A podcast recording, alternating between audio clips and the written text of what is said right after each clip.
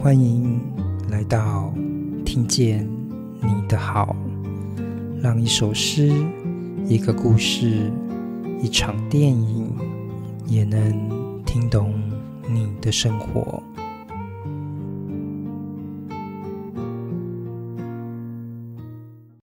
各位听见你的好的听众们，很高兴再次在空中跟大家再次相会。那今天呢，我们延续上一集，继续邀请到这个张俊彦啊，音乐家张俊彦来为我们分享斯特拉文斯基的音乐诗学这本书。那上一集呢，我们主要去谈的就是说，观察一下那个斯特拉文斯基怎么去定义这个诗意。那这一集我们就开始用比较实物性的一个方面哈，我们来看看，就是说。斯特拉文斯基如何带我们去掌握跟亲近艺术的构成？那我们现在来这一集就来从这个切入点来谈哈，就是赏析使用的指南，感知创作的四个层次。好，呃，我为大家摘录的呃呃斯特拉文斯基的一段话是这样的啊，他说：“In fact, we cannot observe。” The creative phenomena independently of the form in which it is made manifest. Every formal process proceeds from a principle, and the study of this principle requires precisely what we call dogma. 嗯，在我的这个翻译的版本是在这个第三页啊。关于这段话，这个版本的翻译是说，实际上。 我们是不可以单从形式的角度去审视创作现象。形式上的创新固然一目了然，但每种形式演进的过程都要遵循一定的原则和规律。而对原则和规律的研究，恰恰需要我们刚才所说的条规。换言之，我们是要在混乱中建立秩序。是，嗯，就这一本书哈，在嗯中文的世界里面是有几次不同的翻译的尝试了哈。那以这段话来说，嗯，它已经不太容易翻哈。但是呃，我摘录这一本书的这个段落哈，是希望能够就着我们上次呃聊到的，嗯，上次我们讲到失意，呃。它其实是就是在探究呃事物构成的本质，包括艺术作品的本身。好，那呃怎么样进一步的去解析它的层次？也就是说，对于呃乐听者来说，我们上次说，如果我们不不满足于把艺术当做消费品，嗯，那么我们可以怎么样来透过它认识这个世界呢？好，那斯大文斯基在这里提供了呃短短的。一句话提供了很清楚的层次，好，好，第一个叫做 creative phenomenon，所有我们接触到的艺术作品，它都是一个创作的现象，好，也就是说，它，呃，我们就是不去探究什么，呃，我们会听到声音，我们会看到画面，好，会读到字句，那这个字句、这个声音、这个画面的本身就是。一个 creative phenomenon，一个创作的表象啊，好，可以这么说啊。那这个创作的表象，如果我们再稍微进一步，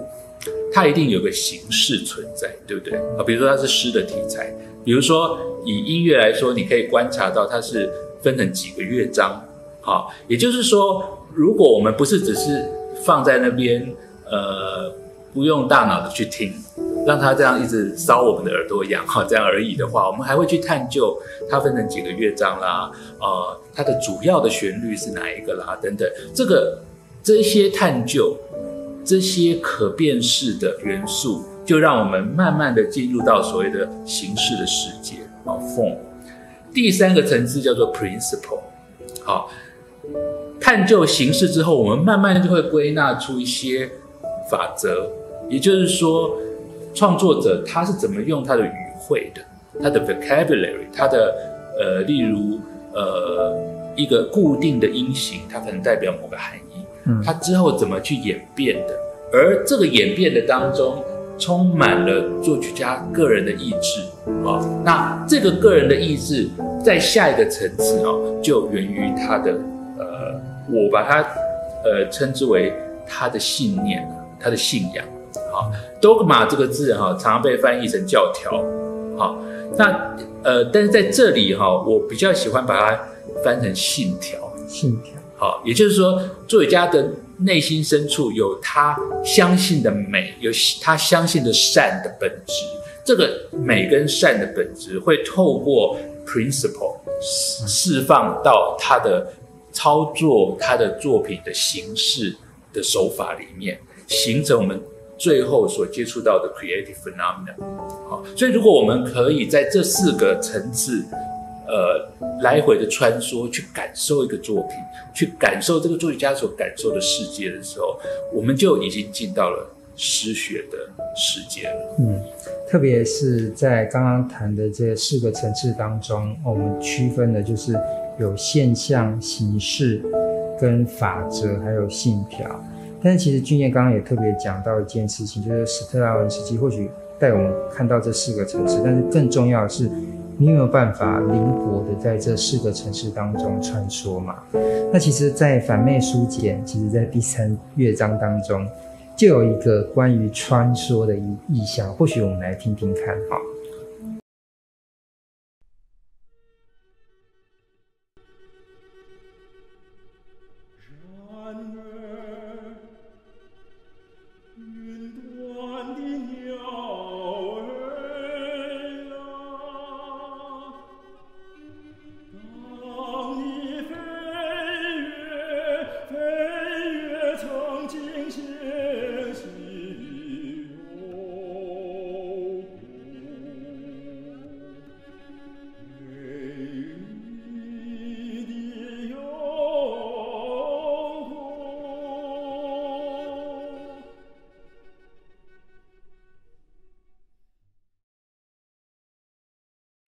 我们听到的就是俊彦为我们带来的他的音乐《反妹书简》的第三个乐章。那这一段歌词里面，其实呼应了我们刚刚谈，就是说，在四个欣赏层次或是感知创作的这四个层次当中，有一个穿梭的意象。那其实就是灵活穿梭意象，在这个呃书简反妹书简当中，他唱的这段歌词就是有一个。自由穿梭的这个意象，它是这个唱唱词是这样，他说：“然而，云端的鸟儿啊，当你飞越曾经歇息的幽谷，美丽的幽谷，就是那个呃鸟儿，就是自由飞行的鸟儿，就在这个幽谷当中不断的穿梭。有时候其实呃，像鸟它可以自由的飞翔这件事情，它高高低低。”它确实可以看到我们一般人所不能看到的一个事物的一个层次感哈。如今，如果你也可以化身这个自由飞翔的鸟儿，或许你也可以穿度怎么样？创作者他又为内在的一个幽谷，但是也有可能看到这个世界的另一段秘密。我们来谈谈你这段这段音乐吧。是，嗯。因为这是摘录哈，嗯，呃，所以其实他后面的歌词是这样说的哈，就是，呃，是否会怀念那轻松的，呃，就是说那个清脆的松树，它的拥抱，还有溪谷的呢喃，啊，好，这当然是一个，嗯，就是说创作者的心境了哈，就是说当，呃，我在写下反面书简的这些字句的时候。呃，多半都是比较孤独的心境，嗯，然后就就如同前一集谈到这个创作者在这个时空当中，呃，他的呃永夜的感受。嗯，你刚刚谈到说那段时间你比较孤独的心境，那反面书简大概是你差不多什么时候的作品？呃，其实呃这些诗句大概都是十过去十年十年以上。嗯，累积出来的哈，所以其实有一段时间啊。那最近，呃，刚好前年我的作品发表又把它拿出来演唱，所以又受到一些呃音乐家朋友的呃瞩目哈。嗯，那呃，但我刚才要提的这个所谓的孤独的心境哈，它一则以喜，一则以忧，就是说孤独好像对于很多人来说是令人担忧的一件事哈，就是说呃好像是比较令人哀伤的哈。但是当你沉浸在失学的天地，好像又是一个很孤独的心境。这个孤独也许又是喜的，就是说你知道你深入了一个无人之境，而你正在观看很多人看不到的景象，就像这只鸟儿。现在因为空拍机很流行嘛，哈、嗯，所以其实它就像鸟儿一样，带、嗯、我们看到很多呃平常看不到的层次。对那个视角，视角。啊，包括我们的家啊，我们可能也没有从那个角度看过哈。那我觉得穿梭在诗学的这个不同的层次里面哈，呃，就像这样一样哈，呃，我想象一个情境啊，如果呃大家对于一首作品它的音符的构成有兴趣，它的形式、它的法则有兴趣，你可能嗯。去取得了它的乐谱，也许从图书馆啊，在国外的图书馆很多呃都有收藏大量的乐谱的了哈。嗯、那希望我们的公共图书馆也有机会是这样的哈。嗯、那大家把谱取得了之后，然后聆听对照的谱，渐渐的从他的 creative phenomenon 啊，就是他的呃创作的表象，进到形式的世界。好、嗯，然后你开始。发现一些秘密，一些法则，作曲家创作的时候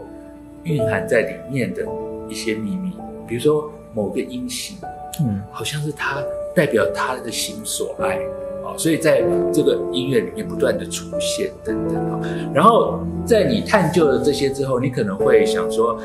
好奇作曲家在这一段时间他的人生到底发生什么事？嗯，所以你可能会去翻阅一些他的生平故事，好等等，然后你就赫然发现他心中的信念是什么？好，那这一切的玩味，这一切的发现、发掘，哈，呃，可能都是个美丽的过程。好，那就像我这边呃用鸟儿的意象啊。你可以随时的停留在一个你就是最美的角落，比如说这个音型，你觉得它很美，特别是当你这样绕了一圈之后，你突然领悟了这个音型在这一首作品当中的意义的时候，你就不断的沉浸在当中去享受它。这就是那个鸟儿，它有那个选择权，因为它就像一个全知的观点，全知的观点，对，他从空中飞过。他知道这一大片的土地，哪个地方最美丽，哪个地方最幽静，哪个地方没有人干扰，他可以在那里歇息，可以在那里享受清新的空气啊，等等。所以这是诗学的美丽哈，就是对我来说，也就是呃，我们前一集所谈到的那个奇美的来源。我觉得刚刚这个，我觉得俊彦真的很有。是他他自己的一个整套的一个思考，因为刚刚我们确实就谈到，就是说感知创作的四个层次，分别就是现象、形式、法则，还有信念。刚刚对自我的诠释，甚至是就是说对音乐的看法的时候，真的还真是找这四个层面去慢慢去分析音乐哈。所以我想，呃，我们在赏析跟使用的。这个指南当中，确实是可以掌握这四个层次：现象、形式、法则跟信念。那我们慢慢去进入一段，或许你不太能够分析或是言诠的音乐，从里面去感受音乐真正的一个美好。那所以其实，呃，在反内书简当中，其实也有一个音乐会的解说文件，就有谈到所谓的复合形式。那这复合形式跟这层面有关系吗？是，嗯，谈到复合形式，就像是我对斯拉文斯基的一个回礼了啊，嗯、就是从年轻的时候受到他的启发，然后经过一段漫长的发展，我也试图着呃去抛出我的语汇是什么。嗯、其实很多的创作者他不会想要做这件事，或者没有想到去针对自己的创作去做一番论述啊，但是。在一些西方的创作者，他们会去做这样的事情。那史特拉文斯基的启示也让我尝试着想要去做这件事情。而呃，在呃前前年的作品发表的音乐会的这个呃文件哈，我今天刚好有带来哈，嗯，就是这份文件。反面书简。对，这这个音乐会的标题就叫反面书简。那是在国家音乐厅演出的。对对对。嗯、那这份文件呢，里面我特别写了一篇短的论论述文，啊、嗯，叫做关于复合形式。就是把我的复合形式的这个创作思想，把它做一点整理，这样子。那当我在写这篇的时候，我还真的有一点点小小的吃惊，就是说这么多年下来，呃，慢慢的累积出一个脉络哈。呃，那呃，我分享一下这个文章里面的几段话哈。呃，我想这真的是我很打从内心深处向史特拉文斯基敬意呃致意的呃几段话。第一段是说，音乐是人类一种独特的思考方式。那正如我们透过数学符号、语言文字来思考一般，好，借由严肃音乐，我们得以深刻且细致的思考光阴。好，好，那呃，复合形式其实是更进一步的啊，基于这个前提，是呃，深刻且细致的思考光阴。那我的方法是什么呢？好，大家知道，就是说，我们都觉得生命是在一个线性的时间的流动，对不对？就好像一去不复返了，等等，常会有这种窥探哈。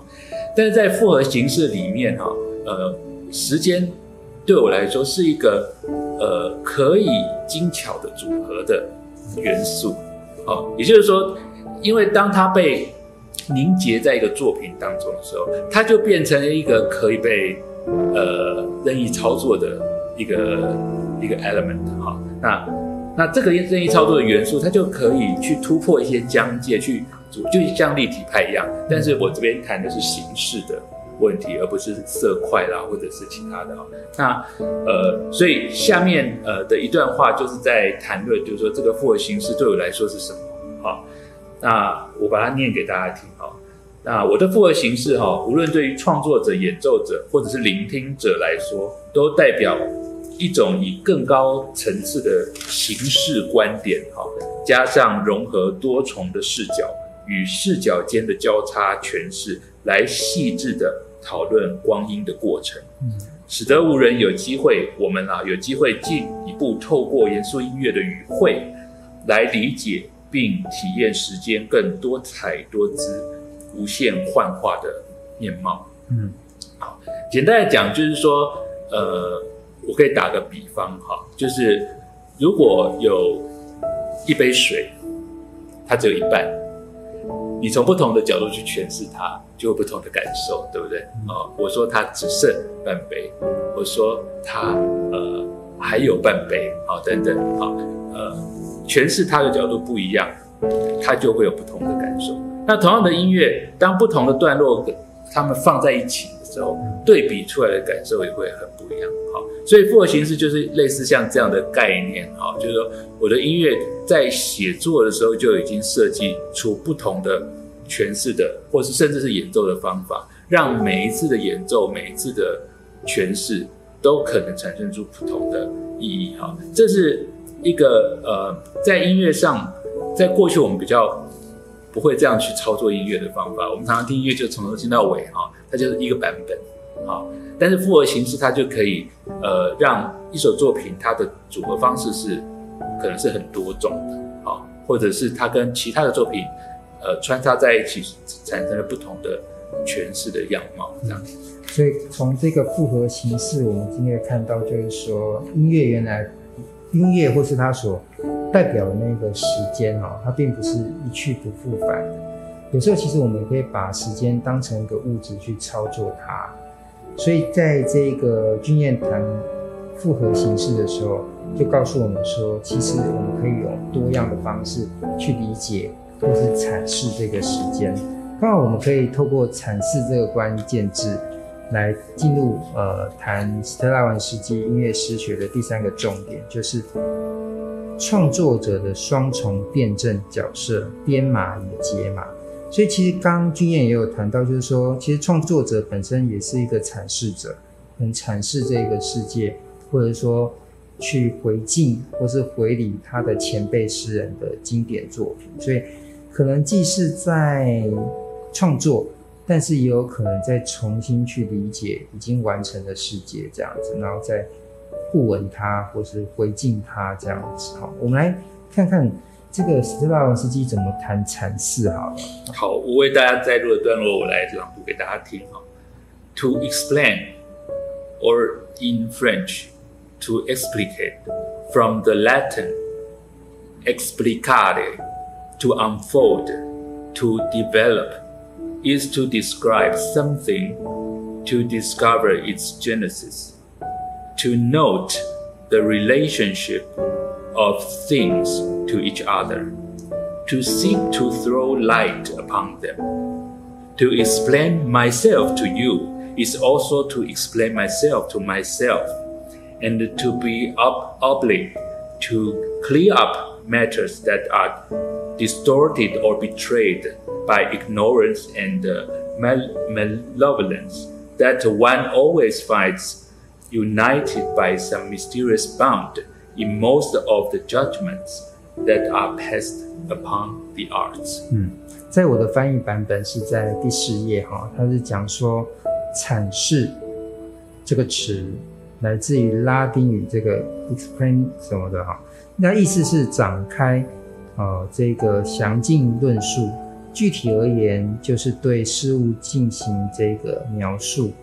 追根溯源。找出事物之间的关系联系，透过现象看本质，并为他人带来启迪。向你们阐释的过程，其实呢也是自我说服的过程。因此，必须要把一些经常被无知和邪恶所扭曲的事物理顺讲清。无知和邪恶，这是一对孪生兄弟。他们以难以名状的亲戚亲缘关系，在艺术领域里沆瀣一气，混淆视听。嗯，这是关于阐释的一个说法哈。那斯特拉文斯基他去谈阐释这件事情，其实也代表一个自我梳理的一个过程。从刚刚的那个译文里面去谈，就是说，哎，我们在诠释什么东西的事情的时候，不是光是就是一直说嘛。其实也在去梳理，说我到底怎么去理解这件事情。所以作曲家他们通常是怎么样自我阐释自己的声音呢？OK，如果从刚才这段话，大家可以知道，呃，斯特拉文斯基所来自的国度啊，在这个辩论上是气氛紧张的多的。嗯，好，尤其是在大家知道在呃那个年代哈，就是经历了这个呃俄共的时期，所以有很多的。艺术家他呃，也许被指定必须要为党服务，啊，必须要呃，甚至是背叛他自己的艺术理念，啊，呃，去做很多的艺术之用的辩论，就说你的艺术有什么用？你的艺术阐发的是善的还是恶的啊？等等的，啊，所以有很多这样的呃辩论，甚至是可能危及到作曲家的性命，啊，所以在。斯特拉文斯基在呃给出这个演讲的时候，是在一个自由的国度，是在一个民主的地方。好，那所以他可以很坦白的讲出他内心的想法。好，在这本书的后面，他也针对俄国的音乐有很多的批判。好，好，所以他在这边用了很强烈的字眼，我想是其来有自的啊，跟他所来自的国度啊，还有他所经历的一些事情有关哈。啊，讲到无知以及邪恶，好，那他用这样的强烈字眼来批判什么呢？来批判一些，我想在之前他也提到，呃，影射到的，就是说用一些风花雪月的，呃呃一些字眼去混淆艺术是什么的，混淆视听的行为啊，一些也许一些评论者一些。呃，其实不懂艺术的人，他们呃对艺术呃大放大放厥词哈。如果按用十大文字记的用语哈，他对于这些是极度的批判的啊。那这些也许这些呃，对于诗意的不同的诠释，好，就像之前讲 lyrical dissertation 一些抒情的论述，对于天分啊美的本质哈，一些很抒情论述，呃，其实都让人们去背离了一件事情，就是每个人都可以去追求了解事物构成的本质这件事，不是只有创作者，好，乐听人也需要这样的精神去追根究底，去探究一切的事情。就我自己有有两个经验跟大家来分享啊，一个就是嗯，跟呃在很久以前跟另外一群年轻的作曲家一起发表作品的一个趣事啊哈。那呃，因为这样的信念，斯拉文斯基的启发，让我很愿意去把我的作品的结构里面藏的什么秘密都展现给呃来听的人，因为毕竟可能他们只有这一次的机会听到我的作品。好，那所以呃那个节目单大家都知道，音乐会常会有节目单，对不对？好，那呃所有的作曲家就要教他的乐曲解说。那我那时候就问了，就是说。那艺术解说有没有字数限制啊？要写多长啊？那主办单位当时可能也没有太重视这件事，他就说没有，知道吗？嗯、意思就是说你要写什么就写这样哈。结果就洋洋洒洒的教了一大篇哈，呃，把我的，因为我这是好几个乐章嘛，每个乐章它的含义，它的呃来。诗句的来由啊，音型的走向啊，等等，都解释了一番。结果拿到呃音乐会现场拿到节目单，才大吃一惊，怎么其他人都是两三行，甚至有一句话就结束了哈。呃，有人写的蛮好笑的，他说是说我要讲的话都在我的音乐里了。好，那意思就是你自己听吧，我也不想解释给你听。那那个这个作曲家放弃。解释自己作品的权利这件事，是让我觉得很错愕的啊，所以这个是一个一个很好笑的经验哈。那呃，另外一个经验哈，就是嗯嗯，第二件事跟我今天接下来要跟大家分享的《反面书简》里面的片段有关哈，呃，就是一个可能呃听众朋友都听过的毕马龙的神话故事哈。但是讲到这个哈，它它也是一个诠释上很有趣的问题哈，因为呃，可能你听到毕马龙这个故事的场合，跟我听到是不一样的哈，因为它是希腊神话嘛。但是在很多现代的诠释里面，特别是这个实用主义的这个思想啊抬头的时候，这个故事就变成什么呢？变成。呃，气气管啊，或者是呃，就是管理的那个领域里面，他们在呃讲到一些心想事成的这种概念的时候，然后，会讲这个故事哈。那呃，我的我引用这个呃毕马龙的这个故事哈，是这样的哈。那呃，为了一些也许不是很熟悉的听众朋友，我把它。的故事简单的念一遍哈，就是取自这个我们的国家教育研究院的这个条目里面的文字哈。他是这样解释的哈，毕毕马龙是古希腊神话中一位精于雕刻的国王，他塑造了一座美丽的少女雕像，并深深地恋上了他创作的这个少女。他将这座雕像视如真人，且立下誓言要与之长相厮守。终于感动了掌管爱与美的女神，哈，使其心爱的雕像少女变成了真人。我想那个心想事成，就是就是来自这个、嗯、这个梗，哈，嗯，好。可是可能呃，大家会忽略掉一点，哈，就是这个心想事成它的前提是什么？是这个金鱼雕刻的国王，他用了他的。心血用了他的全心全意，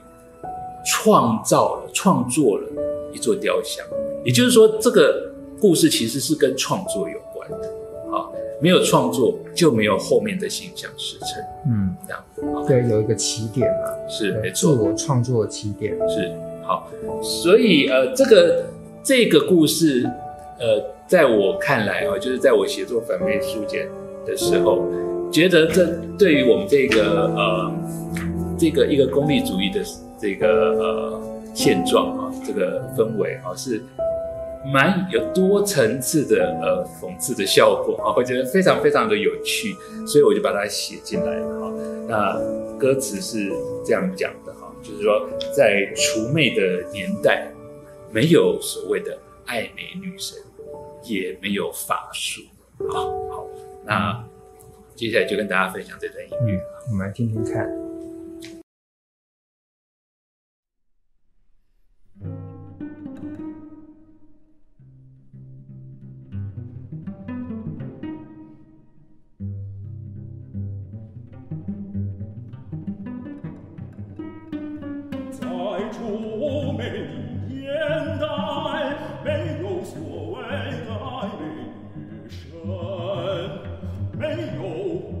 没有没有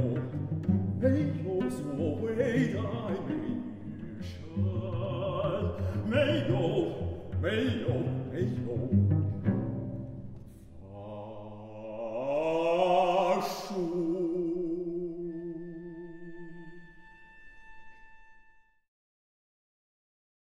我刚刚这一段歌词里面就是这样写，他说，在除魅的年代，没有所谓的爱美女神，没有，没有法术。刚刚俊彦为我们分享了就是弼马龙的神话，他就特别讲，就是说，哎，其实要国王自己本身会创作，才有可能后来能够。得到这个美与爱的这个女神的这个机缘嘛，就是让那个雕像的女女少女就变成真人。那起点是要先会雕刻，所以刚刚这段歌词里面，在除魅的年代没有所谓爱美女神，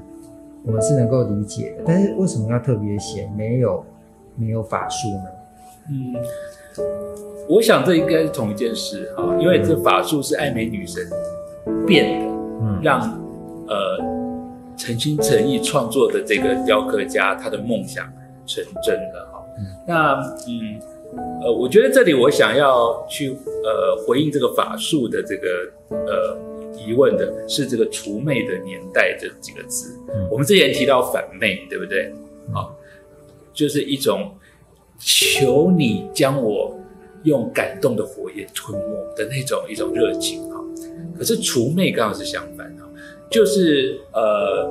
我把现在这个年代哈叫做除魅的年代哈，呃，不是传统那个哲学定义的那个除除魅哈，而是一个有一点讽刺的想法哈。呃，简单的讲就是说，现今网络啊、媒体哈，可以说是空前的发达，对不对？所以大家想听什么就听什么啊，艺术简直是唾手可得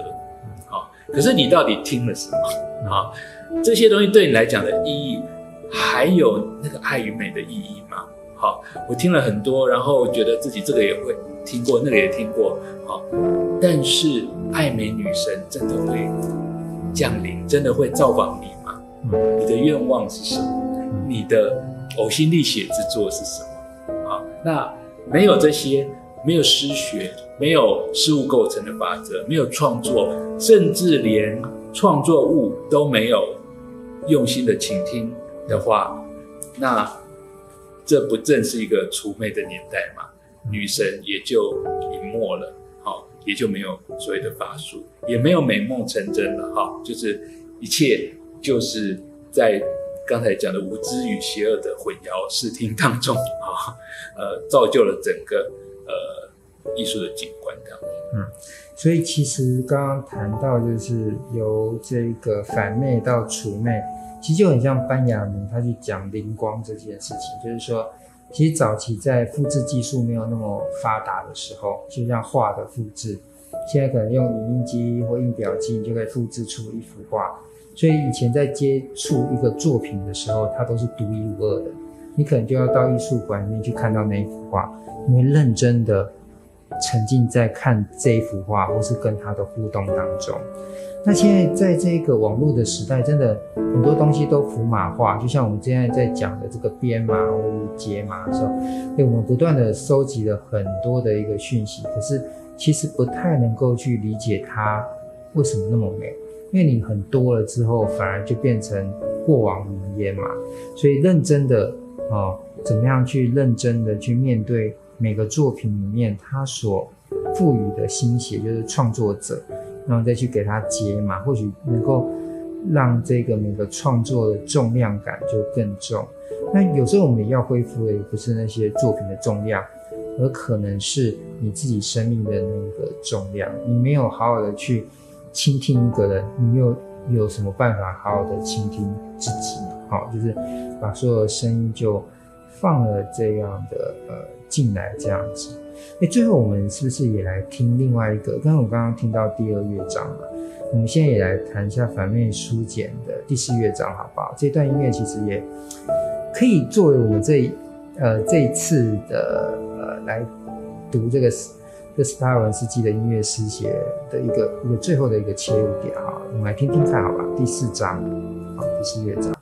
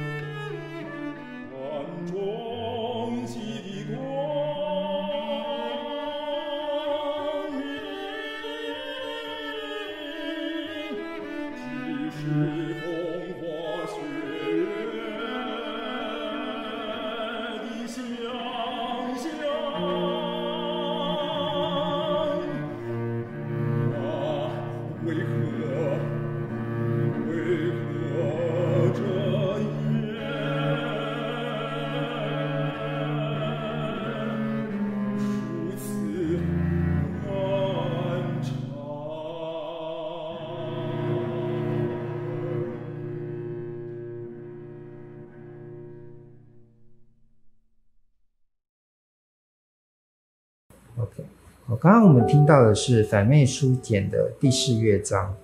这段唱词是这样子的：他说，但终极的光明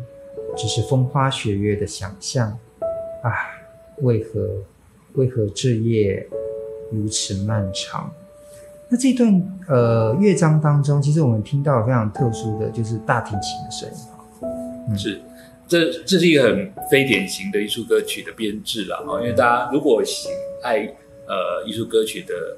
呃伙伴啊，你可能会知道艺术歌曲很多的时候它都跟钢琴在一起啊，有时候独唱跟钢琴这样，因为钢琴有很丰富的音域，可以做很多的表现啊。但这首艺术歌曲它是连篇的形式哈，它只有男中音加上一把大提琴而已啊，没有钢琴。没有其他的乐器，就这样啊。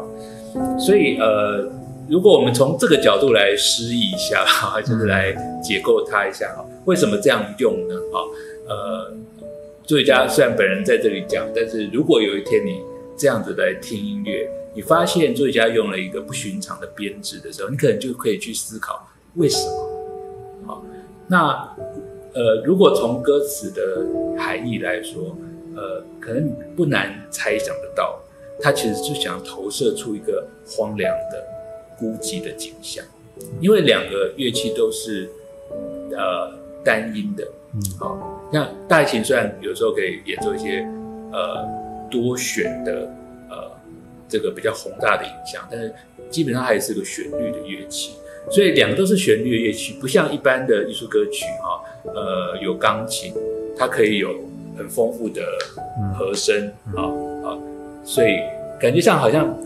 歌者比较不是那么孤单，嗯啊，他可以被丰富的和声所包围。特别也是男生的关系吧，啊，是两个音域又很相近，好，所以就大提琴基本上就是差不多男高音、男中音的定音域这样。那这样的一个很比较窄的音域，再加上很单薄的乐器的组。投射出来的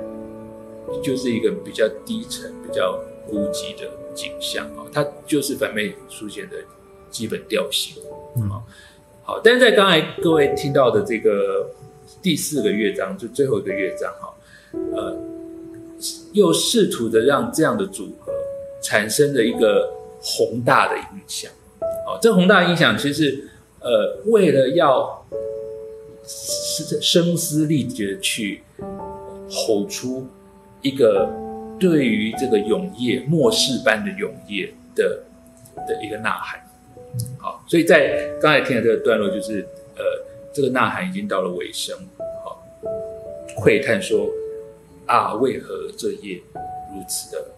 漫长？那对于呃，从史拉文斯基的音乐诗学开启的这个嗯经义之旅的我来说，哈、嗯，呃，每每次我回想到这一段旅程，就是受到这个启发，兴奋的要往前冲的时候，但是又面对着一个还有待有期，我对他还有期待，希望更好的一个环境，不免就是会有一种孤寂的感受。这种孤寂的感受就是。期待有更多的知音，有更多的懂你的音乐的人，有更多或许还在懂的路上，但是他可以打开心胸跟你交谈，跟你呃互相交换我们对这个世界的想法。我觉得这样的一个心情是呃所有的艺术家，我想都是渴望的。他期待自己的艺术有一天被人家了解，或者是呃在路上遇到一些。呃，虽然不一定完全懂，但是欣赏又愿意倾听的一些呃理想的听者，这个是我们常常在讲的一句话，就是呃创作常常都是为了未来的理想听者而做的哈。呃，也许在当代你们会了解所以呃这里面呃从诗学所投射出来的呃启发出来的一个想法哈。确实，呃，反映在反面书简里面的是，呃，我对于这个世代的一个期许，当然也有失落啊，但是希望在一代又一代的启发之下，哈，嗯，对于艺术的看法，对于艺术能够促成人跟人之间的美好的交流，以及我们对这个世界的想象的更丰富、更精彩哈，能够有呃进一步的启示。嗯，今天很高兴，就是君彦带来了斯特拉文斯基的音乐诗诗学，同时呢，也带来了这个受他音乐诗学影响的他的这个音乐作品，就是反面书简。所以今天我们很高兴，就是在这一集当中，又又看音乐诗学，但是也听了反面书书简。所以呃，各位听众朋友，或许你可以去找音乐诗学来读，但是你也可以找反面书简来进入俊业的音乐当中。那很高兴今天来 参与这一段呃。妙语听书人的这个录制，希望呢，呃，未来我们有一个更丰富的一个旅程，就像音乐诗学或是钧砚的这个，呃，反反面书简的那个旅程一样，我们会看到更美丽的知识，能丰富我们的心灵。谢谢大家，谢谢。